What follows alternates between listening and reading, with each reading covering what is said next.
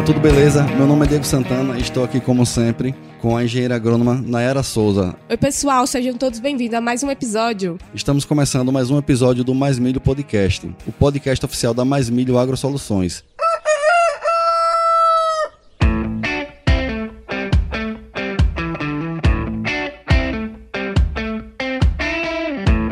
Pessoal, o propósito desse nosso projeto é aumentar a produtividade e a rentabilidade da cultura do milho no Brasil, levando até você informação de qualidade, de forma simples e aplicável aí no campo. E para isso vamos bater um papo aqui com uma turma de peso, os profissionais que estão fazendo a diferença no agro. E hoje teremos mais um episódio super especial.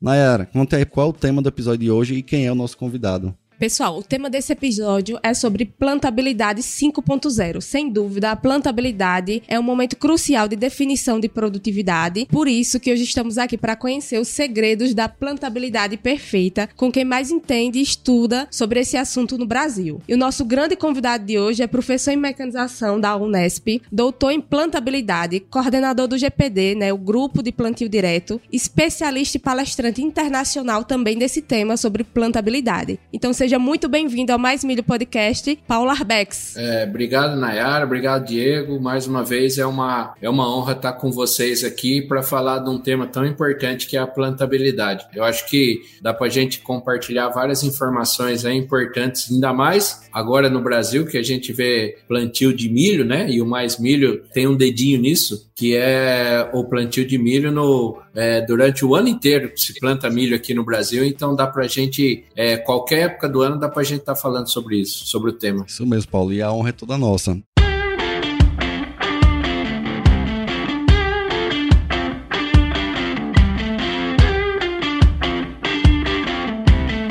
Então, turma, vocês já viram que teremos aqui mais um bate-papo de alto nível. Nosso desafio no episódio de hoje é descobrir como um plantio inteligente pode te ajudar a ultrapassar os tão sonhados 200 sacos por hectare na cultura do milho, com o Paulo Arbex, que é a maior referência desse assunto no Brasil. E para iniciar nossa entrevista, gostaríamos de te agradecer, Paulo. Está sendo uma verdadeira honra em tê-lo aqui com a gente no nosso podcast e, ao mesmo tempo, também te parabenizar pelo trabalho fantástico que vem desenvolvendo para a agricultura brasileira. E aí a gente gostaria, né, de saber saber como tudo começou, é, o que te levou a, a, se dedicar e se aprofundar nesse tema né, tão importante, a plantabilidade. Já que hoje você é tão conhecido aí no Brasil inteiro, né? A gente queria saber aí como tudo começou. Ótimo, então, então vamos lá, né? Primeiro a, a, pergunta é boa porque faz eu lembrar, né, de, de 20 anos atrás, 21 anos atrás, quando eu comecei a estudar esse tema, e foi a primeira vez que eu vi uma plantadeira na frente, uma semeadora na frente, e eu acho que a gente tem que ser curioso, né, que já vai a primeira dica aí nossa, ou a gente tem que largar um pouco o celular e começar a ser mais curioso. Naquele tempo não tinha celular, então eu ficava olhando para a plantadeira, né? É, e a curiosidade veio no intuito de falar assim: o que, que eu posso fazer para melhorar esse plantio? Desde aquela época eu falava assim, rapaz, tem, é, tem muita coisa para melhorar aqui na máquina, no solo, na semente, em todos os aspectos. Foi aí que me despertou curiosidade. Mas eu vou falar para vocês, não foi fácil não, porque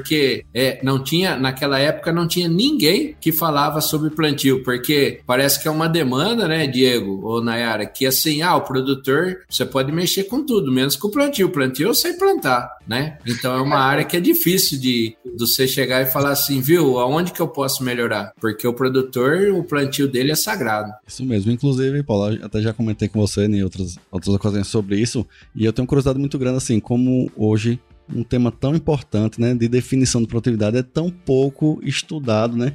Hoje eu só conheço você como referência nesse tema, né? E, tipo assim, eu acho que você já, já falou um pouco. Qual o motivo de tão poucos profissionais agrônomos se interessarem por esse tema tão importante? Então, a primeira e a conclusão que eu cheguei, né, Diego, é, é isso mesmo que eu, que, que eu falei há pouco. É, é assim, quem planta, o, o produtor ou o gerente da fazenda, em fazendas maiores, tal, tal, ele, ele fala assim, não, aqui eu sei como é que faz, né? Então, o que, que eu vou aprender de nova tecnologia? Às vezes ele é fechado para isso isso. Mas a gente tem que romper essa barreira. A gente tem que romper essa barreira. Então, quando a gente vai lá, é que nem eu falo, eu passo o dia inteiro na propriedade, né? É, se, o, se o pessoal que está fazendo o plantio, uma informação que a gente der que sirva para ele, não pode melhorar a produtividade? Foi nesse aspecto que a gente entrou. Então eu falei assim, cara, eu falo eu falo mais de 100, é, de 100 itens durante um treinamento. Eu falei, se uma coisa que eu falei serviu para você e falar, opa, peraí, isso aqui eu tô fazendo errado e eu posso melhorar, já valeu a pena. Aí sem dúvida melhora, né? Isso é impressionante como a informação ela ajuda. Ô Paulo, antes da gente começar aqui na parte técnica, até quero compartilhar aqui com nossos ouvintes, né? Um acontecido que, assim, essa é a segunda gravação nossa, né? A gente já teve esse bate-papo aqui, já era pra estar tá no ar. A gente aqui tá em pleno plantio no Cealba, né? Na correria danada e é o nosso sexto episódio, né? Infelizmente a gente gravou, foi mais um episódio incrível. Sempre suas participações aqui são incríveis e os produtores adoram, né? Tio V, a gente já fez duas lives também. Infelizmente a gente perdeu a última gravação, hein, Paulo? Diga aí. Isso é coisa que acontece, Diego. Isso aí acontece. O importante é, é até foi bom que daí agora nós estamos juntos aqui de novo, nós três. Ah, o lado bom é esse, poder conversar de novo com você, né? Sempre um prazer. E assim, quero aproveitar para falar aqui, mostrar pro pessoal, né, que é assim, é, faz parte, né, do principalmente do digital, a gente que é da roça tá se acostumando ainda. Perfeito. E assim, mais uma vez parabenizar e muito obrigado mesmo por estar tá mais uma vez disposto aqui mais um motivo assim pra gente admirar ainda mais, não só como profissional, mas como pessoa, né? Você é um cara que é muito atencioso e sempre faz questão de estar tá compartilhando né, informação. Muito obrigado. E, e assim, Diego, é, é, eu queria, eu tô pensando aqui, eu queria complementar aquela sua pergunta anterior de falar assim, pô, mas é, é, por que será que tem tanta pouca gente, né? E eu falei que uma informação, falei para você, para Nayara e para todo mundo que está nos ouvindo, que uma informação vale a pena. Você quer ver? Eu no, no treinamento eu falo sobre a maioria das, das, é, das plantadeiras são com a transmissão pela roda. Quem vai lá e mede a pressão das duas rodas dos dois lados da plantadeira. Muito pouca gente não tem essa informação. Daí fala assim: Ô professor, de um lado da minha plantadeira tá caindo uma coisa, do outro lado outro. É claro, se eu tiver a pressão da roda diferente, né, pressão do pneu na roda da transmissão, eu, eu vou lá e vou ter e vou ter é, população tanto de semente quanto de adubo diferente. Olha só, que coisa mais simples do que isso. Aí, tá vendo aí? As dicas são do Pelé da plantabilidade, né, é. gente? É realmente.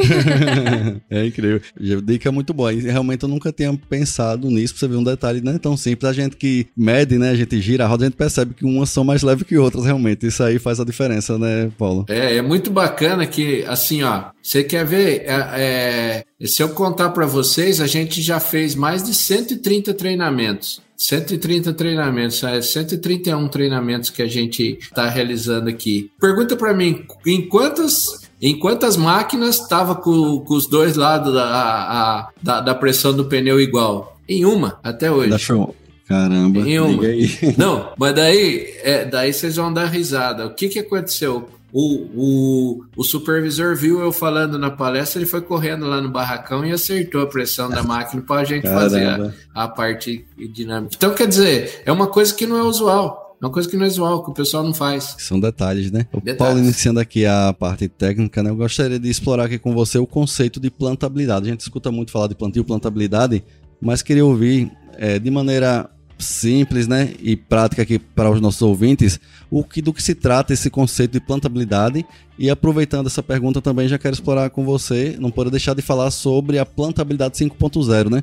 Que hoje é sinônimo de Polar Bags. Você botar no Google plantabilidade 5.0, vai aparecer Polar Backs e vice-versa. Você poderia nos falar sobre o conceito de forma geral e também já nos falar o que você propõe a mais nesse seu conceito de plantabilidade 5.0. Se a gente chegar e digitar em qualquer plataforma aí de busca, vai falar que plantabilidade é a distribuição da semente uniforme no suco, né? A boa plantabilidade seria o espaçamento entre as sementes uniforme, né? É, então a gente já começou a mudar daí. A boa plantabilidade ou a plantabilidade 5.0 já não é, eu vou falar alguns pontos, já não é só isso já não é só isso. A plantabilidade 5.0 que a gente prega no GPD, além do espaçamento uniforme entre as sementes, ela tem que estar tá na profundidade ideal e uniforme, e ela tem que estar tá com a população correta. Então a gente parte desse princípio, né, para resumir numa palavra só, é o que o, é, é o, que o meu mestre Dirceu Gassen falava, fala assim, é o capricho. Então não adianta nada eu chegar e colocar a semente é, é, com, a, com espaçamento uniforme entre elas, se ela tiver uma em cada profundidade. Por quê? Porque daí eu vou ter problema de emergência, né? Eu vou ter eu posso ter planta dominada, então eu posso ter vários fatores. Então a gente já tem que, na hora do plantio, já tem que estar tá muito esperto. E se a gente vê o que tem de novidades hoje em máquina, é nessa parte de profundidade. E a terceira coisa, isso aqui é importante também, né? Outra informação legal que eu queria passar para vocês é a gente erra muito na população. Não erra pouco, erra muito na população, tá? É, por quê? Porque eu vou dar alguns exemplos para vocês. É, é, na soja, o que, que eu faço?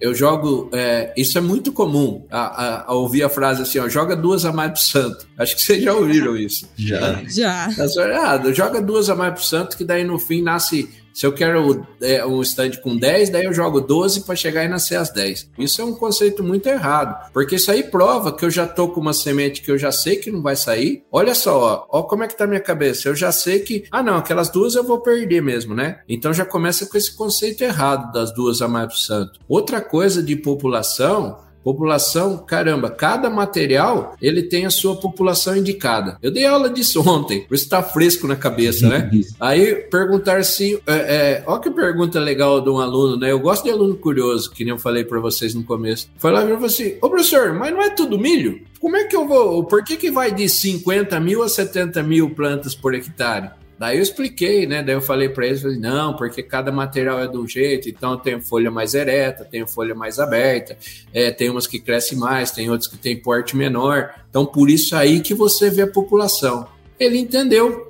Ele falou assim, por isso que quando a gente tem, né? Quando eu falo, ah, o Diego vendeu um milho para mim, eu tenho posicionamento. Ó, Paulo, vai lá na área e fala assim, na sua região aí, pro seu tipo de solo, você precisa desse milho aqui chegar com 60 mil plantas no final. Então eu vou bater em cima dessa população. Então são essas, para resumir, né, o capricho que eu falo, são essas três coisas. Então eu tenho que buscar a uniformidade de espaçamento, de profundidade na população recomendada para aquele material que eu vou plantar. Não, perfeito. No conceito tradicional, a gente vê que não leva em consideração profundidade e nem população, não, né? Não. A gente é. observa. E população, é, eu que sou do milho, né? Eu, a gente sabe o quanto é importante, Paulo. E como você falou muito bem sobre isso, eu ainda acrescentaria a época de plantio, né? Você inicia com população, termina com outra, né? Investimento, se você fizer um investimento mais alto, cabe um pouco mais de planta, ou menos, né? Tudo isso tem um impacto enorme na produtividade. É, Excelente. também o, o acompanhamento, né? A pessoa sempre está acompanhando ali de perto todo o plantio é fundamental. E aí, é, pra gente já dar, dar sequência aqui nas nossas perguntas, Paula, a gente queria saber aí toda a sua experiência na prática, né? Muitas plantadeiras reguladas aí nessas fazendas e também vários acompanhamentos de plantio. A gente queria saber quais são os principais fatores que estamos errando hoje, na sua percepção, e estamos perdendo produtividade, né? Consequentemente. Nossa, é, essa pergunta dá pra gente ficar o podcast inteiro aqui. Eu vou começar a falar, né, Nayara? Daí vocês vão cutucando aí, tá bom? Nayara, Diego, vocês vão falando aí. Bom, vamos lá. É, primeiro, falar das, das inspeções, dos treinamentos que a gente faz, né? É com, é com muito orgulho que eu falo que a gente tá rodando o Brasil inteiro, porque talvez por causa do que o Diego falou no começo, que tem pouca gente falando do assunto, né? Mas a gente é muito, a gente é muito requisitado, né? Então, é, eu até fico desconfortável. A pessoa vem e fala assim: Ô professor, queria marcar um treinamento para outubro, para setembro. Não tem mais data, nenhum dia da, do mês, porque a gente já tem a agenda lotada, né? E o treinamento faz o quê? Faz com que a gente, quando você tem uma cabeça aberta para escutar, faz que a gente aprenda muito. Aprendo muito. Todo, todo treinamento que eu vou, eu, eu falo que eu gosto que o, o, aeroporto, quanto mais longe da fazenda, melhor, porque daí a gente vai conversando, né? A gente vai conversando. E aí, Diego, como é que é lá? Viu? Qual tipo de solo? Qual a variedade que você planta? Viu? Mas por que que você põe... É, eu vi lá que você planta em linha dupla, porque... Aí você vai falando dos porquês, você vai formando a ideia. Então, com esse compartilhamento de informação é muito legal. Eu falo assim, o pessoal fala assim, nossa, professor, você veio trazer a, é, você veio trazer informação para nós. Nada. Mais do que informação, eu, eu, acho que eu ganho muito mais de estar junto na propriedade do que eles ganham comigo, entendeu? Então é um compartilhamento de informação. Isso, isso é muito importante. Daí, respondendo a pergunta da Nayara, que dá para a gente ficar o podcast inteiro aqui, é assim, ó, se fosse falar, é, vamos falar as duas principais gargalos que a gente tem, sem dúvida nenhuma, sem, sem medo de errar manutenção da máquina e treinamento de é, treinamento e capacitação da equipe. Sem dúvida nenhuma. Nossa. É. Manutenção da máquina. Daí vocês podem dar exemplo aí também. Eu, eu vejo, é, eu com o Julinho lá do GPD, lá o Júlio, meu braço direito, lá o Júlio César, é, nós temos mais de 170 slides de manutenção, para vocês terem uma ideia. Né? Dá para dar um curso de manutenção de, de, de plantadeira para o pessoal. Então, uma coisa óbvia. Se eu perguntar assim, ah, manutenção é importante, eu duvido quem não fale, quem fale que não é. Só que daí vai ver como é que tá a máquina. Vocês viram aquelas fotos que a gente coloca de vez em quando nas mídias aí? Tudo aquilo lá é de revisão que a gente fez.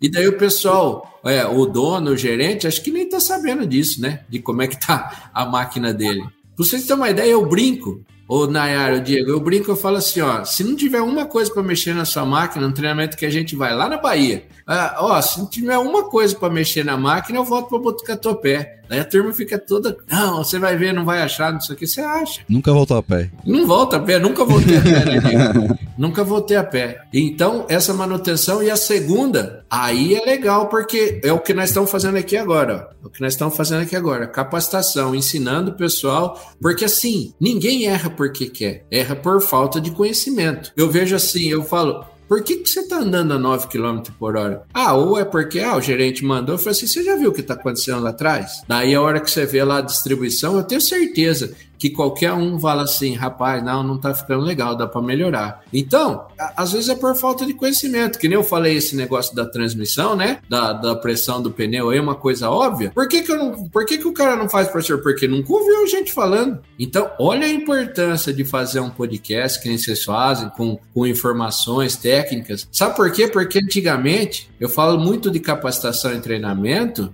porque assim, meus amigos, porque antigamente a informação só estava na universidade. Agora não. Agora tem informação boa no YouTube, tem informação boa em várias mídias, em podcast. É que nem eu falo, eu não assisto mais televisão, eu ligo, eu saio, eu saio com a minha caminhonete, eu vou lá e ligo o podcast. Eu quero ouvir podcast. E quando eu tô em casa, eu tô vendo algum vídeo do YouTube, alguma coisa interessante com a minha esposa. Eu, eu vou lá e não, eu não assisto mais televisão. Muito pouco. Isso mesmo. Eu também, assim, eu não eu consumo praticamente tudo, né? Tanto entretenimento como informação nas redes sociais, né? Isso aí foi uma evolução, uma evolução enorme, né?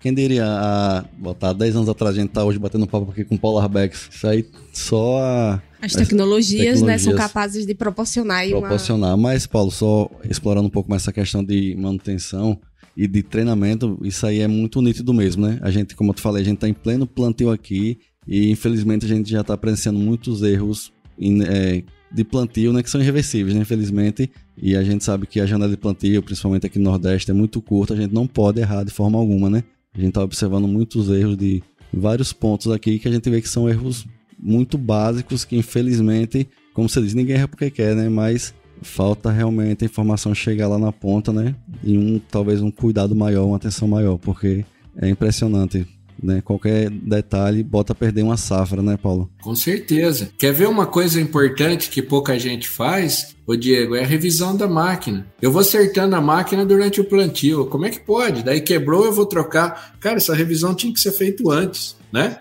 Daí tem gente que fala assim: ah, eu não tenho tempo, eu não tenho tempo. É uma sangria desatada. Nossa, eu tenho que fazer, eu tenho que fazer. Na verdade, é, cara, e aqueles dias que você ficou que, que tava chovendo, e aqueles dias, será que não dava para você ter feito, né? Eu falo, será que não dava para você ter, ter ido no barracão e ter revisado a máquina? Com certeza. Com certeza. E assim, outro ponto é a questão da capacitação, porque realmente os, os agricultores todos procuram a gente, né? E pedem, Diego, você não conhece e tal. Você fala que o GPD hoje vocês não dão conta, né? No Brasil todo. Não é só porque tem poucas pessoas, não, é porque vocês são bons de verdade. Isso aí é óbvio, né? Vocês fazem um trabalho diferenciado, mas realmente falta isso, né? E a gente vê que os produtores querem, porque eles todo mundo tem consciência da importância, né? E eles sentem na pele como os erros, né, dói no bolso, né? É, prejudica demais a produtividade, né? É irreversível, como o Diego mesmo falou. Quer ver uma coisa, Nayara, que, que já está acontecendo? Eu ia falar que vai acontecendo, mas já está acontecendo. Há duas semanas atrás eu estava no AgriShow. Qual que é a palavra do AgriShow? Tecnologia. Então, o que está vindo de tecnologia aí é um absurdo de bom, né? De bom. É um absurdo de bom que está vindo de novas tecnologias tal, tal. Aí eu pergunto, né, que eu conheço bastante dono de empresa, bastante pessoal lá de diretoria, fala assim, viu? e eu brinco, né? Falo, viu? Quem que vai Quem que vai pilotar essa máquina aí que vocês, que vocês trouxeram? Né? Tipo assim, e, e essa é uma demanda. As empresas estão a mesma coisa, falam assim, ô, oh, pelo amor de Deus, o professor do céu, cara, nós temos que formar gente especializada. Isso aí é cargo da universidade, isso aí é cargo das empresas, isso aí é cargo é, dos órgãos públicos de fazer treinamento, capacitação, é, é coisa, responsabilidade de todo mundo. Mas que a gente tem que ter pessoas mais treinadas. E olha aí, olha aí, como que eu vejo isso aí? Eu vejo como uma oportunidade. Uma oportunidade. Ah, é, desculpe vocês se eu for meio indelicado, mas assim, ó, no meio do agro, só fica sem emprego quem quer. Olha que pesado que eu falei agora, mas é verdade. Porque se eu, se eu tiver, se eu tiver um pouquinho acima da média, se eu tiver alguma capacitação, eu não fico sem emprego. Concordo plenamente. Eu sou testemunho. Hoje eu sou empresário, né? A gente empreende aqui, tem a empresa trabalha com vendas, assistência, né? E serviços. E assim, a gente acaba vendo semente de milho e acaba ajudando na parte da, do plantio, né? Sem dúvida, é o ponto crucial a gente tá aqui num rojão, né, na era de 5 da manhã, 10 da noite, aí já tem uns 20 dias, né? Ou mais. Mas, mas não dá conta, né? Porque. E assim, a gente regula deixando um ponto, mas é, não tem como ficar 100% no plantio. E o plantio tem que ter alguém preparado, né? Porque não pode, pode errar ali. E assim, falando em erro, Paulo, quero explorar também uma questão aqui que, no meu ponto de vista, é muito simples, muito batida, todo mundo sabe, mas é onde também eu vejo que mais a gente tá errando aqui é velocidade, né? De plantio. É uma coisa que a gente nem devia estar tá falando mais sobre isso, né? Porque eu acho que tem 20 anos que a gente fala e que escuta, mas é impressionante como o tratorista, né? O próprio produtor ainda erra, né? Nesse detalhe. Então, Diego, eu acho que a gente tem que tocar nesse ponto, porque teve algumas, tiveram algumas mudanças aí, né? Eu me pergunto, né? Que nem você falou, a, a velocidade é um dos pontos principais que a gente tem e que a gente erra. Daí eu falo assim, mas por que será que a turma tá, tá querendo plantar mais rápido? Eu vejo duas situações, duas coisas. A primeira, janela cada vez mais curta. Vocês não acabaram de falar aí? Não, nós temos uma janela curta aqui no Nordeste, tem que plantar isso aqui. Então, janela cada vez mais curta, a primeira. E a segunda, eu tô, ó que loucura, eu tô aumentando minha tecnologia. Como que vendedor de máquina vende máquina hoje? Ah, a minha faz a 10, a minha faz a 12, a minha faz a 16, né? Então, eu tô aumentando a tecnologia, o pessoal tá pensando assim, não, então eu posso aumentar a velocidade. Só que esquece de alguns fatores, alguns fatores, por exemplo, por isso que eu gosto de quando a gente faz treinamento, a gente leva simuladores, né? Eu, com a máquina paradinha lá, só rodando a esteira lá, eu vou lá e posso colocar 10 km por hora lá, que ficam perfeito, o dosador é perfeito. Mas aí no campo,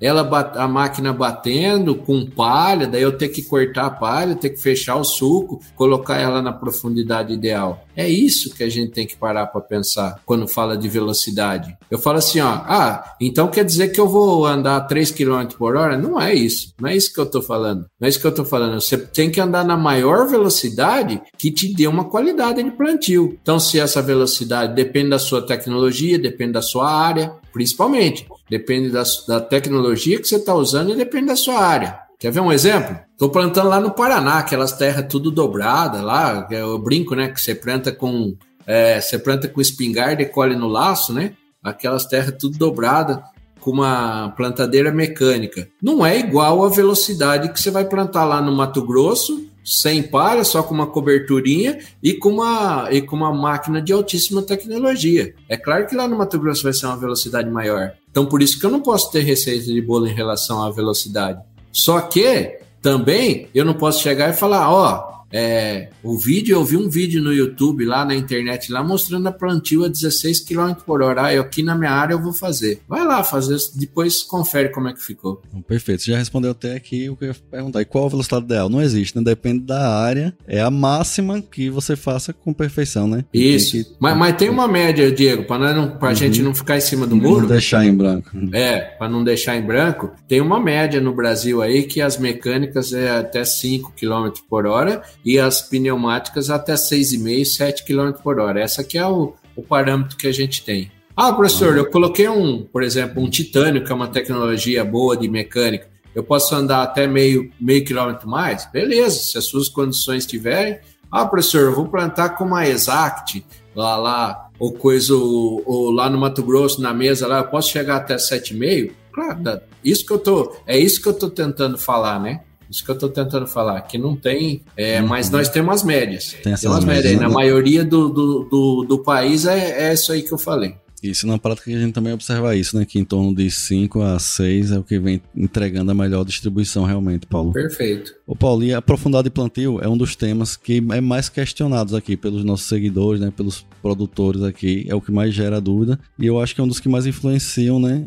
Na produtividade, que influencia diretamente na uniformidade de emergência das plantas, que a gente sabe que no milho isso é crucial, né? O milho é muito competitivo entre ele mesmo. A gente sabe uma planta quando sai depois, ela praticamente é dominada e acaba não produzindo quase nada, né? Em relação à profundidade de plantio, é, vocês aí, o GPD, tem números que falam quanto a, essa desuniformidade pode causar de prejuízo? E eu quero também aproveitar você me falar aqui é, quais são os pontos que nós devemos levar em consideração para a escolha da profundidade perfeita, né? Vamos lá então, Diego. Primeiro assim, pegando, tem trabalhos falando, olha só que loucura, ó a gente conta de estádio da planta, né? Então, se eu perder um estádio da planta, ou seja, ela, ela saiu, uma saiu e a outra demora mais que 24, 30 horas para poder sair, vai ficar um estádio atrasado, o que, que vai acontecer? Eu chego a perder 50% de produtividade. Faz aí quantas plantas dominadas você tem, ou seja, quanto que você, é, quanto tem de planta anterior, né? Planta que demorou para sair, isso aí é por causa de profundidade. Por causa de profundidade, você jogou ela mais funda e aquela que está mais rasa saiu primeiro. Bom, tem outra coisa que acontece que o pessoal vai lá então, por causa de velocidade, a semente fica mais rasa. Ela não tem contato com o solo ou ela fica na palha, também germinação esquece. Se tiver dois dias de o pior dos mundos, o que, que acontece? A semente começou a embeber, que a gente fala, né? Ela começou a ter embebição, daí vai lá e corta a água. Esse é o pior dos mundos, que daí eu perdi a semente também. Perdi minha, minha, minha produção. Aí você fala assim, ah, é, por que que acontece isso? Tem, aí, aí dá para responder um monte de coisa, ó. Vou falar alguns aqui, se vocês quiserem complementar aí, fiquem à vontade. Primeiro, velocidade. Velocidade faz com que a semeadora bate, fique batendo e caia em várias profundidades. Segunda coisa, falta de regulagem da roda limitadora. A roda limitadora é que vai me dar profundidade. Bom, vou plantar num lugar mais argiloso, mais grudento, o que, que vai acontecendo? para o pessoal entender. Vai juntando barro ali na, na roda limitadora. Juntou barro ali, a roda ela não cresce, então a semente já vai ficando mais superficial também. Olha que loucura. Barro na limitadora faz com que mude a profundidade. E tem outras coisas, por exemplo, outra coisa também importante, o pessoal vai lá e quer plantar e quer plantar sem a umidade ideal, qual que é a primeira coisa que ele faz? Ele fala assim: não, vou enterrar mais a semente porque tem umidade lá embaixo tem mais umidade lá embaixo. Isso aí é o pior dos mundos para semente, porque ela vai gastar toda a reserva dela para poder emergir, né? Ela germina lá com a umidade lá embaixo, daí ela gasta toda a reserva dela para poder emergir. Então tem vários fatores que é, é, que interfere nessa profundidade aí. E, e, assim, é que nem eu sempre falei e falo em palestra. O Diego, Nayara, o pessoal que está nos escutando, ó, tão importante quanto a distribuição longitudinal, né, uniforme da semente, é a distribuição vertical, em profundidade. Isso mesmo. E assim, a gente falou sobre quais são os fatores que levam em consideração né, na escolha da profundidade. Você falou nenhum que para mim é um dos mais importantes, que é a umidade no momento do plantio, né? Isso aí realmente gera muita dúvida. A gente está nesse momento aqui, céu, as chuvas estão é, abaixo do ideal, né? A gente está plantando com umidade não ideal e a gente está vendo muito isso aqui na prática, Paulo, de a umidade não está tão boa, mas também não está no pó, como a gente chama, né? Aí é onde tem o risco. E assim, a gente sabe que tem que aprofundar um pouco, porque, principalmente em solos arenosos, seca muito rápido, aqueles 3 centímetros ali inicial, vai, né? Pode ser muito complicado. E tem casos que a gente viu que o produtor e também muito fundo e também causou isso que você já falou, gastou muita energia e ficou muito ruim o plantio, né? É, nesse caso, você tem alguma profundidade que seria mais próxima do ideal? Nesse caso aí, eu acho que assim, a, a semente de milho, você colocar ela até 6 centímetros ali, que daí ela não fica nem tão, ela nem gasta tanta reserva e não fique lá na superfície, para mim seria o ideal colocar elas uniformemente a 5, 6 centímetros ali, para mim seria o, o ideal. É, as indicações que a gente é, continua fazendo também é basicamente essas aqui. Fala, estamos acertando o posicionamento, é. então. e tá dando certo. Tá dando certo, é, exatamente. Muito bom. Bacana. E assim, antes da gente passar para a última pergunta com o Naira aqui, é outro ponto também que até a gente comentou no outro episódio, eu achei bem interessante, que a gente falou sobre é a desuniformidade de semente, né? Que impressionante, cada vez mais está vindo umas peneiras aí complicadas, né? Eu acho que as empresas estão querendo aproveitar cada vez mais tudo, né? E isso aí é um fator que realmente dificulta demais a distribuição, né, Paulo? Você tem observado isso aí no Brasil todo? Puxa vida, a pergunta é ótima, Diego, por causa que a gente está observando isso com muita preocupação. Por quê? É, e daí vamos lá, e para o pessoal entender, né? Quando eu não tenho uma uniformidade de semente, cara, a plantabilidade, a relação entre a uniformidade da semente e a plantabilidade é, é, é total. E daí por quê? Aí o pessoal vai lá que fala assim: ah, é, outro conceito errado que a gente está tentando desmistificar é o pessoal fala assim: ah, professor, mas com o advento das pneumáticas que estão entrando aí, das, das semeadoras a vácuo, eu planto tudo. Uh -uh. E é fácil de explicar isso, né? Então vamos lá. Nas mecânicas, se eu não tiver uma uniformidade de semente, como é que eu tenho o, o tamanho do orifício do disco? Ele é, é, é, ele é padrão. Então, se eu não tiver uniformidade, eu já tenho perda da plantabilidade, né? E consequente perda de produtividade.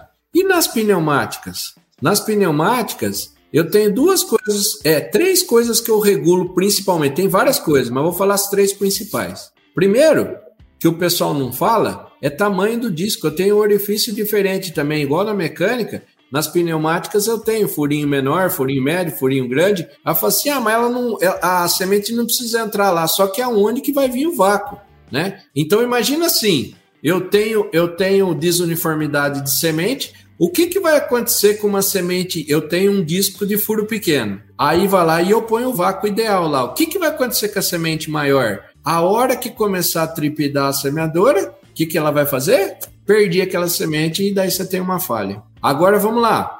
Ah, não, então para isso eu vou aumentar o disco, então eu vou aumentar o furo do disco, eu vou botar um furo médio. Daí eu chego, as sementes mais miudinho, o que, que vai acontecer? Vai puxar de duas. Dupla. Aí, ah não, professor, mas para isso aí que tem, a turma fala, né? Para isso aí que tem o singulador, aquele retirador de duplas. Então daí eu dou a pressão, eu dou pressão, mesmo assim eu não estou conseguindo tirar as duplas. Daí vou lá, eu dou a maior pressão, fica até no meio do furo. O que, que vai acontecer? Começa a tirar as duas e daí eu tenho falha. Então quer dizer, isso, isso aí é que nem cobertor curto. Eu cubro a cabeça, sai o pé, cubro o pé, sai a cabeça. Não adianta. É, dependendo da desuniformidade, né, não tem informação, não tem profissional que dê jeito, né, Paulo? Felizmente, Isso. né? Então, nas duas, tanto na mecânica quanto nas pneumáticas, né, eu tenho que ter uma, de preferência, uma semente uniforme, para daí eu poder regular bem e ter o maior capricho, né? Pronto, e, na, é. e, nas, e nas pneumáticas, esses três pontos, ó, tamanho do disco, o vácuo que eu vou colocar e a posição, a pressão que eu dou no singulador. Perfeito. Outro detalhe também que eu quero falar aqui com você é grafite, né? grafite é uma coisa tão simples, né, que também faz uma diferença enorme. Eu já tive reclamação de peneira que não estava dando plantabilidade, o produtor estava testando só porque estava sem o grafite. Cheguei lá, melei, já distribuiu perfeito, entendeu? Impressionante. Você tem uma quantidade ideal de grafite para semente e também aproveitando, quero que você fale um pouco sobre a questão dessa uma inovação, né, que está vindo para o mercado, que é o grafite no adubo, né? E que eu já sei que a GPD também ajudou nesse desenvolvimento movimento, não é isso? Então vamos lá, né? O grafite, primeiro vamos entender o conceito, né? Que às vezes o pessoal acha que o grafite é só para semente, né? O grafite é só para semente, é para ele lubrificar a, a, a, a, semente. Sabia que o, quem está nos escutando, o grafite é para lubrificar a, a semente e o sistema. E o sistema, e ter a lubrificação do sistema né? Então não é só o, o, o, grafite, eu misturo o grafite na semente, mas eu vou lubrificando o sistema. Imagina assim, ó, a parede lisa, eu tenho a parede lisa, quer dizer que eu tenho uma fluidez muito maior. Só para vocês terem uma ideia do que é o grafite. Aí você foi lá falou de, é, de dosagem, né? O que eu gosto de usar o que eu uso é assim, ó, de 3 a 4 gramas, depende do tamanho da semente. Se for maior, mais. Se for menor, menos. De 3 a 4 gramas por quilo de semente, né? Essa é a dosagem. Aí o pessoal vai lá e, como sempre, né, tem uma desculpa, quem não quer fazer a coisa certa, fala, ah, professor, mas não tem como ficar com a balancinha lá pesando. Não é isso, você não vai pesar numa balancinha. Você vê lá, 20 quilos de semente, por exemplo, que você vai, que é, é o número, quanto que deu essas 60 mil sementes aqui, então ela vai lá dar tantos quilos. Eu vejo quanto que eu vou colocar de grafite e daí eu já tenho uma medida. Eu posso fazer com, com, com um copo, cortar uma garrafa PET no meio, eu já tenho aquela medida. Então você vai medir uma vez só e daí você vai colocando. né? Não é que eu tô falando que tem que colocar com uma colherzinha lá, tal, tal. O que não pode é o que a turma faz hoje. Não sei se vocês já escutaram alguma vez, eu tô cansado de escutar, de falar assim, grafite nunca é demais. Grafite, vocês já escutaram isso? Já. Grafite Demais. nunca é demais. Pode, pode colocar. Então vai lá, é dois balde por bag, é duas mãozadas por carrinho, é tem que deixar ela pretinha, as coisas que a gente ouve, né? Enquanto ela não ficar pretinha, não tá bom. Então eu tenho uma dosagem correta. E o que que acontece? Nós falamos da falta, né? O excesso é ruim também. Sabe por quê? Porque é fácil de explicar, ó. Ó, excesso de grafite eu tenho, o pessoal não tá vendo, tô fazendo com a mão o seguinte, ó, excesso de grafite no depósito, aonde que a máquina vai chacoalhando, aonde que vai parar esse grafite? Lá no anel, lá embaixo, no anel que segura o disco. Aí, o que que o anel vai fazendo? Vai acumulando grafite, ele vai levantando o disco. Isso é muito comum, que o pessoal vai lá e fala assim, no começo do plantio, fala, nossa, professor, tava tudo bom, e agora tá começando da dupla, mas tá- tá- tava tudo certo de manhã, o que que tá acontecendo agora? Pode ir lá, batata que é excesso de grafite ele ali no anel tá levantando o disco. Isso mesmo, já presenciei isso realmente. É, e em relação ao adubo, Paulo, é uma novidade aí, né, que tá vindo pro mercado. Ah, uma coisa também de observação nossa, né? Que a gente começou a fazer experimento. Poxa vida, se o grafite dá lubrificação, fluidez para semente, o- um dos problemas que a gente tem é a fluidez do adubo. Né? Quem nunca viu o, adubo ficar empedrado, se ficar na plantadeira num dia pro outro, então, pelo amor de Deus, pegar a umidade, né? Pega umidade por baixo, daí ele vai lá em pedra, ele fica ali no canote, no, no mangote ali do adubo, é uma festa. O que, que a gente pode fazer para melhorar isso? Aí a gente começou a colocar o, o grafite no adubo e deu muito certo. Se- Quem estiver anotando aí, pode anotar aí a dosagem que a gente recomenda é 5 gramas por quilo de adubo. 5 gramas de grafite por, por quilo de adubo. E deu muito certo, foi muito bom. Muito. é, aumentou demais a fluidez. E assim, o pessoal. É, é legal falar, você tocar nesse assunto, Diego, porque o adubo era uma coisa meio esquecida, né? O pessoal vai lá e não, não ligava muito pro adubo, não, só tava querendo saber de semente. Agora que subiu, né? O ano passado que deu aquela explosão no preço do adubo, agora a turma já tá mais de olho em pé. Então é importante falar sobre isso também. Isso mesmo, e que a gente tá observando que algumas empresas né, já estão é, aderindo, né, para já vir no adubo, alguma coisa, isso aí vai ajudar bastante também. Com certeza. É isso mesmo. E aproveitando que vocês estão falando de inovação, né? Você falou aí também sobre a AgriShow, não foi, Paulo? Que a gente vê que é um dos eventos que mais vê inovação. E se a gente observar nos últimos anos, vieram várias tecnologias para falar aí, para melhorar a plantabilidade. E ainda acontece vários erros, né? Então queria que você é, abordasse um pouquinho o que é que você enxerga daqui a 10 anos, o que, que a gente pode ter ainda de inovação nesse tema tão importante que é a plantabilidade. Primeira coisa eu falei, né? É tecnologia. Não adianta a gente ser reticente, ser, ser assim, falando, não, aqui, não, aqui na minha propriedade não entra tecnologia. Besteira, porque a tecnologia tá aí para ajudar a gente. A tecnologia tá, tá para ajudar. Não é que a tecnologia é, ela vai substituir o homem, entenda? A tecnologia é ferramenta. São ferramentas para eu melhorar a minha tomada de decisão. É isso que é tecnologia. Que nem eu falei, tecnologia para mim é você chegar, nós temos um, o GPD tem um aplicativo, né? Você vai lá e pega o aplicativo do GPD para você contar, para você avaliar um plantio. Poxa, um aplicativo de graça, que é baixado de graça no celular, e é uma baita de uma tecnologia que já ajuda o produtor. É, quer ver? O que mais? Cada vez mais eu falei, eu não falei daquele problema do, é, da pressão do pneu. Cada vez mais o que, que a gente tem? Olha lá, ó, ó o aplicativo aí. É, então, isso é tecnologia. Eu falei da pressão dos pneus. Eu para mim, eu para mim, daqui uns anos, mesmo é, em máquinas pequenas, o que, que vai acontecer? Nós vamos tirar a influência da transmissão pela roda, cada vez menos, e colocar um motor. Porque o que, que acontece? A tecnologia, quando ela entra, ela é cara. Daí ela vai barateando. Tá, tá entrando empresa hoje, fazendo motorzinho para cada linha da semeadora, que daqui a pouco vai virar só isso. Porque eu tirei todo. Olha só, ó que beleza. Todo aquele erro que eu tenho do pneu, do pneu, é, é, do pneu deslizar, da pressão do pneu que eu falei, daí de é, engrenagem, corrente, eu tiro tudo aquilo lá da transmissão e põe um motor. O motor ele está funcionando 100%. O que pode acontecer é o motor pifar, daí é zero, para. Agora, se ele não pifar, enquanto ele está funcionando, é 100%. Não, eu não tem que eu falar assim, pô, será que o motor está jogando a quantidade certa, está correndo ou não? Não tem isso. Então, a tecnologia está aí para nos ajudar. E a terceira, Nayara, é o que eu falo, é que cada vez mais a gente ter informações, o Big Data que a gente fala, né? Então a telemetria, o que que me faz? Ou eu tô na minha sala lá corrigindo prova, eu tô no celular aqui vendo que os meninos do GPD estão plantando lá. Pô, é que fantástico isso. Olha que fantástico. Tô vendo lá a velocidade que eles estão plantando, tô vendo quantos hectares ele plantou. Então as informações da nuvem, né? O Big Data, cada vez mais também vai tomar conta.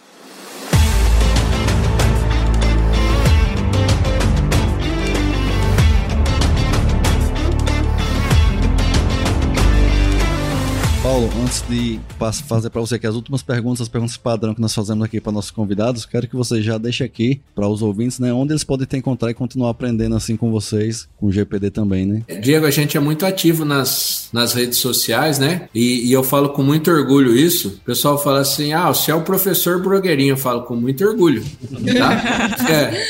O marketing, né?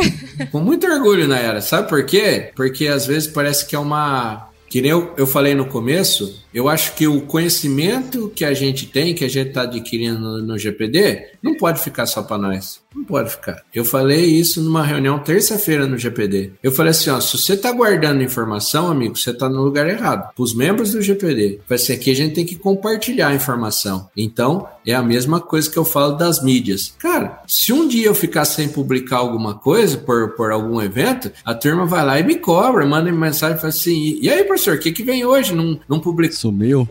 Sumiu, né? O que está acontecendo? então, por quê? Porque eu vejo aquilo ali que está ajudando principalmente pequeno, médio produtor, entendeu? É cara que nunca ia receber essa informação. Nunca ia receber essa informação. Por quê? Porque não tem acesso a curso de treinamento, porque ele não tem acesso à universidade, né? A universidade tem umas paredes, tem umas paredes, parece prisão. A universidade tem parede assim que só entra quem um, um povo mais elitizado. E não, a informação tem que estar tá para todo mundo. A informação tem que estar tá disponível para todo mundo. Eu, eu não queria morrer com esse conhecimento que eu tenho. Né? Então eu tenho que passar. Por isso que a gente usa as mídias sociais. E então, se você juntar, ó, e a mídia forte nossa é o Instagram, né? Se você juntar o arroba paulo.arbex, arroba paulo.arbex tem 36 mil seguidores. Arroba Grupo de Plantio Direto, o GPD, tem quase 70 mil seguidores. Juntos os dois, quer dizer, nós estamos falando, nós estamos dando uma informação para mais de 100 mil pessoas. Será que nós estamos cumprindo a nossa, o, o, o, nosso legado de passar informação ou não? Eu tenho certeza que sim, tenho certeza que sim.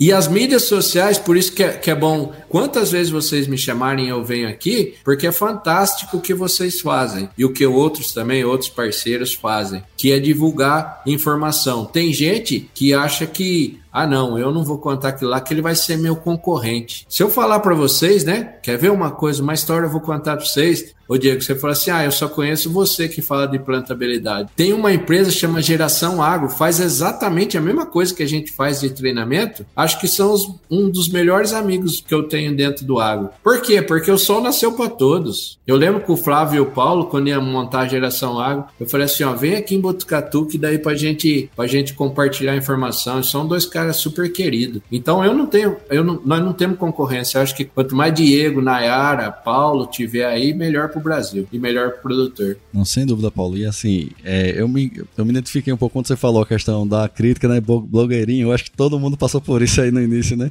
Se você não tiver um propósito, né? a gente tem que realmente, como você falou, né?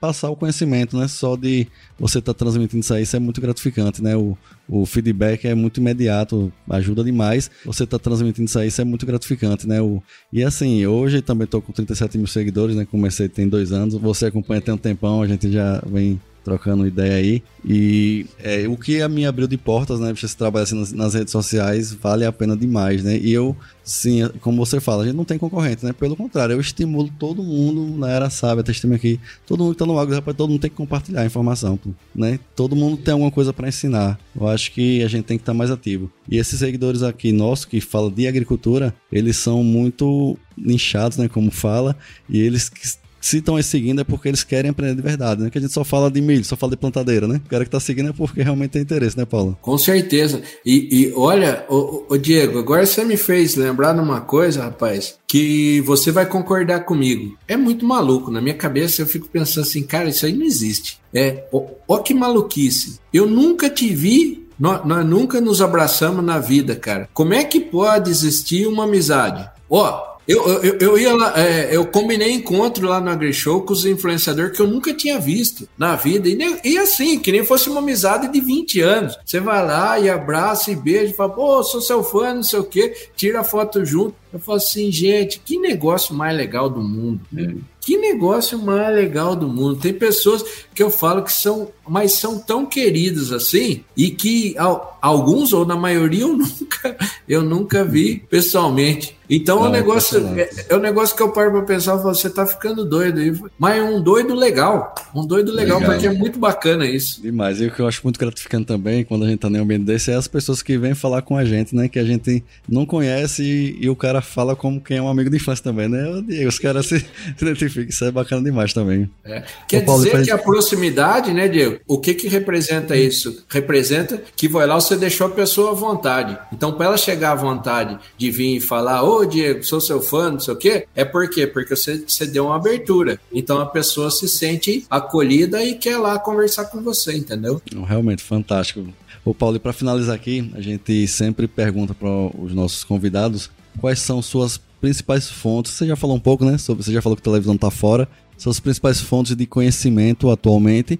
E a gente pede também se você puder indicar um livro que te ajudou, que possa ajudar também os nossos ouvintes. Fontes de conhecimento, é, eu, para mim, hoje as principais são livro e YouTube. Livros, né? Que eu leio, eu leio muito, e, e YouTube. E assim, a internet eu uso. Tem uma ferramenta muito legal, né? Que é o não é chat GPT, não, viu, turma? É o Scholar Google lá, que você vai lá e acha artigo científico. Eu lembro um dos maiores, é, um dos maiores é, é, boom na minha carreira foi quando eu, eu, eu fiz a disciplina, eu tive a disciplina, eu falei assim, ó, eu vou ler pelo menos dois artigos científicos por dia. Então eu pegava um de manhã, um de noite, ia lá e lia. Cara, isso aí meu conhecimento fez assim, ó, puf, porque eu sei, eu sei, né? Eu já li coisa de plantabilidade do mundo inteiro, né? Aonde eu, como é que se faz na China, como é que se faz na Indonésia, como é que faz nos Estados Unidos. Então, quer dizer, isso aí te dá uma bagagem, porque daí você vira e fala assim, opa, peraí, quais são as diferenças no Brasil? Ó, oh, isso aqui tá bem conectado. Então começa a te dar mais mais informação. Então, ó, artigo científico, YouTube, coisa boa, né?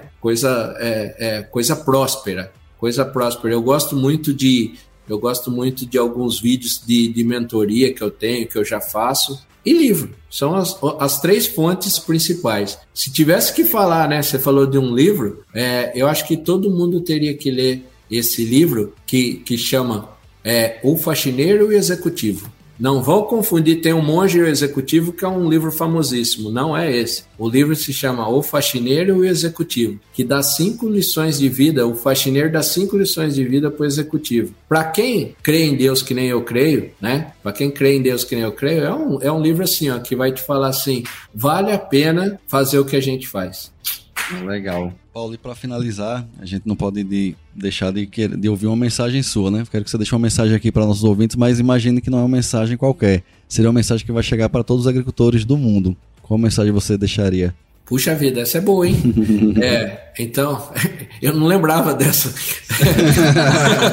do, do, do, outro, do que não saiu, né? Eu não lembrava. É, uma mensagem, uma mensagem para todo agricultor do mundo, é, eu deixo uma mensagem de agradecimento. Mensagem de agradecimento. Eu falo assim, ó, é, toda vez eu fico meio paralisado quando eu falo de, de agricultor, porque, cara, é, a gente vai lá, vocês falaram aí, ó, de 5 horas da manhã até 10 horas da noite plantando. Isso aí é divino, né, Nayara, Diego? É divino, cara. Você está colocando, você está fazendo alimento. Nós estamos fazendo alimento para colocar na mesa do pessoal. E daí, às vezes, a gente vai lá. Eu, é o que eu falo, eu assim, eu não preciso reconhecimento. Só não me venha falando que é, nós estamos querendo acabar com o mundo, né? Que, que nós estamos querendo envenenar o mundo, que nós estamos querendo, pelo amor de Deus, além de tudo, ter que aguentar isso. Então, eu só tenho agradecimento. Se tivesse que falar alguma coisa, eu tinha que agradecer. Obrigado, produtor. por colocar o alimento na minha mesa. Se, se minha filha, se minha família cresce hoje, é porque tem você aí plantando de sol a sol. Que mensagem, hein? Que episódio, na verdade, tantas dicas aí, o pessoal tenho certeza que anotou muitas coisas, né? Muitas dicas importantes para o, o plantio. Então, Paulo, quero aqui agradecer mais uma vez sua disponibilidade novamente, né, Diego? Isso. de estar aqui com a gente. Tenho certeza que muitas pessoas foram tocadas, tanto com a mensagem quanto também com as dicas. E aqui, né, espero que você, né, sua equipe do GPD esteja aqui em breve. Vamos marcar. É, vamos tem, marcar tem, aí. Tem que marcar logo a data, porque a agenda desses caras são disputadíssimas, viu? Tá cheio, vamos combinar, né, Paulo? Paulo, muito obrigado aí mais uma vez, né? Todo bate-papo, todo episódio a gente aprende uma coisa diferente, né? É impossível não aprender, né? Pode fazer dez vezes, sempre vai aprender alguma coisa. E a gente vai com certeza ouvir de novo, porque tem muita informação aqui. E se você ficou aqui até o final, com certeza aprendeu muito. Não deixe de curtir esse episódio e compartilhar, né, com outros produtores que vai ajudar outras pessoas também. E não deixe de seguir também no Mais Milho nas outras redes sociais, no Instagram, que é a nossa principal, no Telegram, no YouTube. Valeu! É isso mesmo, pessoal. Forte abraço!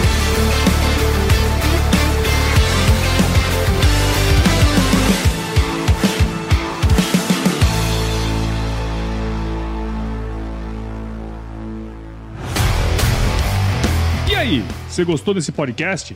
Se gostou, considere compartilhar esse episódio com alguma pessoa que irá se beneficiar desse conteúdo e nos ajude a alcançar ainda mais pessoas. O roteiro e apresentação desse episódio foi do Paulo Ozaki, a produção do Agro Resenha e a edição do Senhor A.